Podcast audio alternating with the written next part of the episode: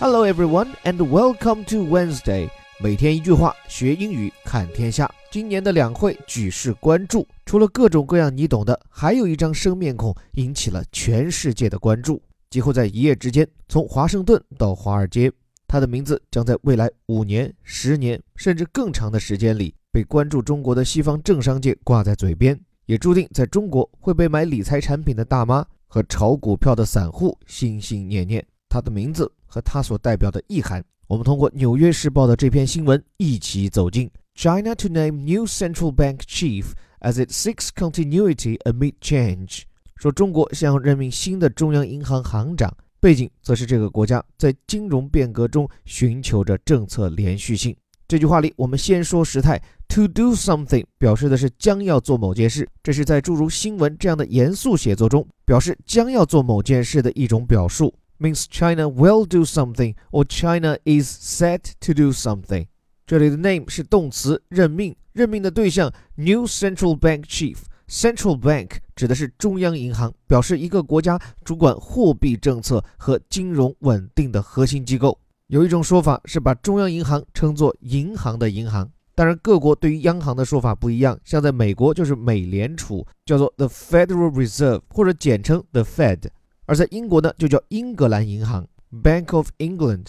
那在中国，我们简称 PBOC，全名叫做 People's Bank of China（ 中国人民银行）。那各国家的央行职能不尽相同，有的国家央行什么都管，既管发钞票，又管各个金融机构。那像我们中国央行管的要稍微少一点点，除了货币政策外，对金融机构的监管由保监会、证监会、银监会分别来管。所以中国的货币和金融监管机制统称一行三会。只不过现在这三会当中的两会，管保险的保监会和管银行的银监会宣布合并，下一步金融监管会否进一步集权，有待观察。这里新的央行行长 New Central Bank Chief 后面跟了一个连接词 as，表示的是 when，也就是在什么样的背景之下，是 it seeks continuity amid change。这一句话说了两件事，是说中国一方面寻求政策的连续性，seek continuity，这个 continuity 脱胎于 continue。是它的名词，而后面这个 amid change，amid 指的是 in the middle of，而且这个词经常就用在新闻表述中，是比较严肃的，表示在什么中间的意思。那么这是一组看似有点矛盾的对立，一方面寻求金融改革，另一方面又要寻求政策连续性。具体什么情况？来看正文，点出两个重要的人名：Yi Gang，an American educated economist is said to succeed 周小川。说易纲，这是一位在美国接受了教育的经济学家，将要继承周小川的职位。注意这里，an American educated economist，这是一个起到解释说明作用的同位语。无论是昨天讲李嘉诚，还是在我们的顶级外刊精读课中讲霍金，都不止一次跟大家谈到这个结构啊，有着超越语法本身的意义。因为对于一个人，如何用这短小的篇幅，寥寥数词就让读者知道他是谁，并且能记得住。这非常考验编辑的功力。那在这里对易纲的介绍，首先，an economist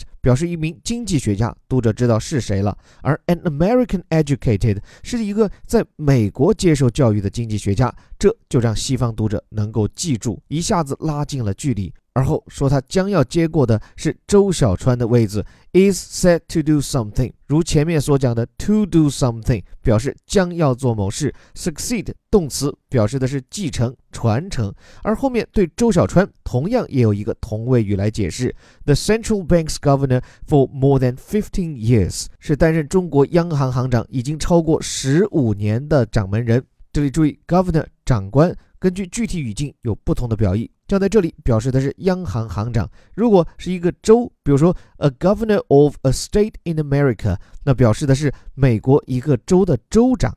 当然，如果放在中国，if it is a provincial governor，那指的自然就是省长。那请各位注意，这条新闻是前两天放出来的，赶在两会对易纲身份最终确认之前。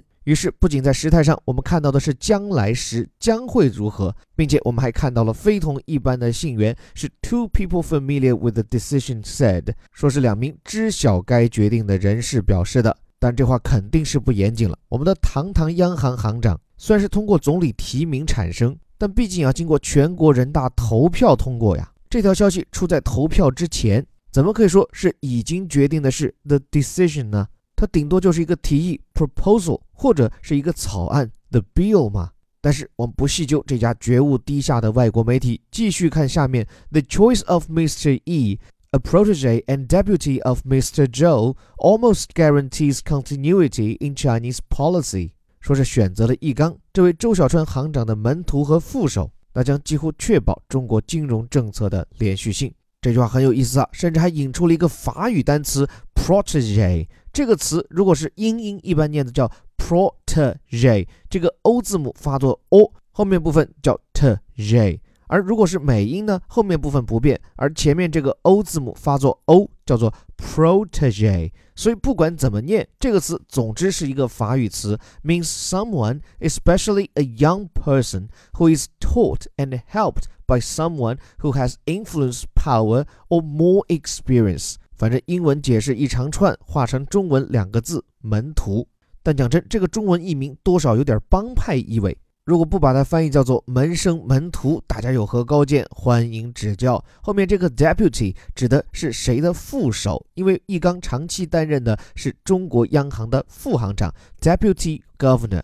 那么让周小川行长的副手也是他的门生故吏来接手央行掌门人的位置，难怪 almost guarantees blah blah blah，这是一个好词，也是常见词 guarantee。这个词绝对算是既常见又容易拼错的英文单词的 top three。guarantee，注意这个词当中的 u 字母不发音，而它主导的句式呢，既可以是 guarantee that，也就是跟上一整个长句，比如说我保证你一定会喜欢这部电影，I guarantee you love this film，也可以是 guarantee somebody something，再或者是 guarantee to do something。所以这个词有多种句式引导，像在这里就是 guarantee something。那么它确保的是中国的政策连续性 （continuity in Chinese policy），而这里这个 policy 主要指的是中国的货币政策 （monetary policy）。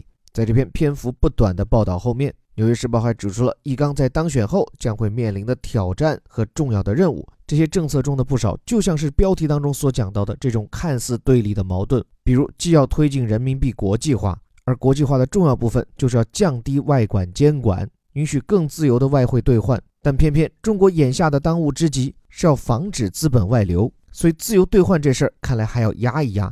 另外，债务问题也是一个突出的矛。中央银行一个最最重要的任务就是控制有多少钱流向市场，这个钱既不能少，这样企业才能获得贷款，经济才能持续的运行。但偏偏现在中国的一些地方、一些国企。债务太深，如果不控制放贷，那债务问题、通货膨胀问题都可能加剧。所以，像这些变革中的矛盾和矛盾中的变革，是易纲行长必须要面临的挑战。不过，这篇文章中，哪怕你对金融监管的事情不感兴趣，我觉得很有意思的一点是他对易纲其人的介绍。用《纽约时报》的原话来讲，就是易纲先生是罕见的在海外待了相当时间后，还能够跃升至最高层的少数官员。结合这篇文章，我也给各位介绍一下这位央行新掌门人的背景。易纲本科呢是进入北京大学的经济系，在读到大三的时候就被国家选中，公派出国，直接去国外插班学本科。而且他出国的时间非常早，一九八零年，应该算是改革开放后的第一批留学生，而且是公派留学生。他去到国外以后，一路念到了经济学博士，毕业于 UIUC，也就是伊利诺伊大学的香槟分校。并且之后还在印第安纳大学教了八年书，一直教到有终身教习的副教授。那在之后，他选择回国，进入到央行，并且一路做到了副行长。之前还兼任了国家外管局的局长，所以应该说，在一代人当中，易纲的履历不仅完美，而且独特，而且包括在今天微头条的配文当中，我也专门写到这个问题，就是我看到的所有关于对易纲介绍的外媒报道，都高亮突出了他是在美国受训，在美国接受教育。不仅如此，对于这届两会上备受外媒关注的另一位人物刘鹤，我看《纽约时报》的一篇报道，更是直白的将他称其为 Harvard Educated Advisor，是接受了哈佛教育的经济顾问。所以在今天微头条的最后，我倒是想说上两句：外媒之所以这么关注中国官员的海外教育履历，究竟是一种什么样的心理？我想有这么几个意思。首先，当然是稀奇，不像更年轻的一辈出国已是稀松平常。像是刘鹤、易纲这样的五零后、六零后，出国留学，尤其是去到这些西方顶尖高校，并不是一件寻常的事情。所以，我看不只是外媒，中国媒体对于这一段留学经历也表现得很稀奇。第二是一种认可，甚至从某种意义上是一种西方中心主义的认可。坦率讲，在教育，尤其是高等领域方面，西方人根深蒂固的观念还是觉得他们的教育体制和他们的顶尖高校是严谨、科学和有公信力的。所以，同样是中国官员，但你有了这些海外顶尖高校的背景。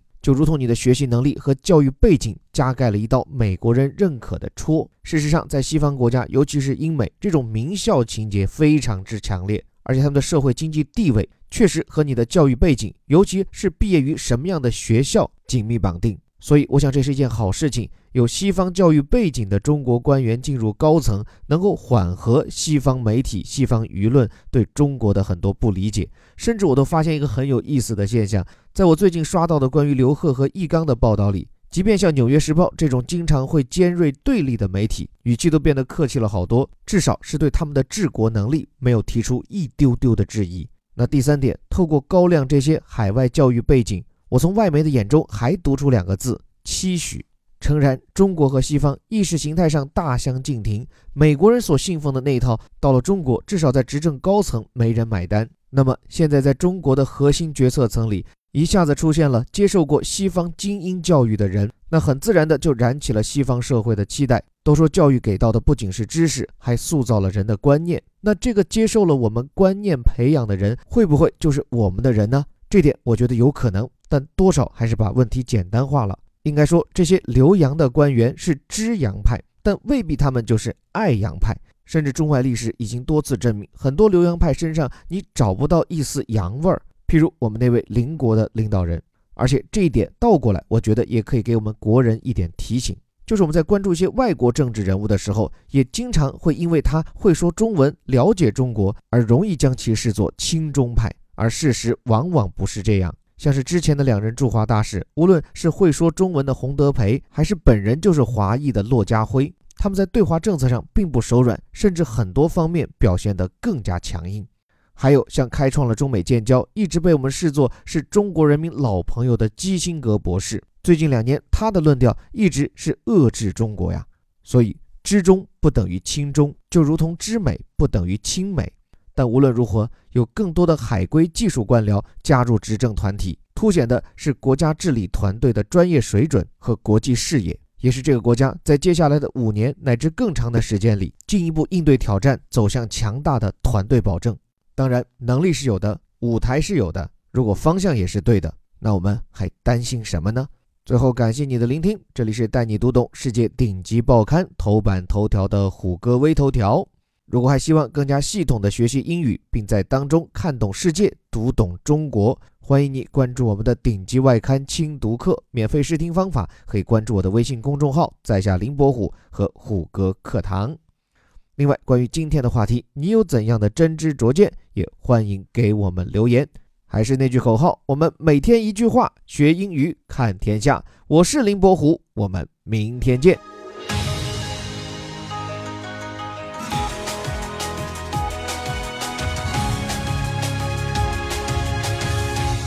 China to name new central bank chief as it seeks continuity amid change. Yi Gang, an American educated economist, is set to succeed Zhou Xiaochuan, the central bank's governor, for more than 15 years. Two people familiar with the decision said, The choice of Mr. Yi, a protege and deputy of Mr. Zhou, almost guarantees continuity in Chinese policy.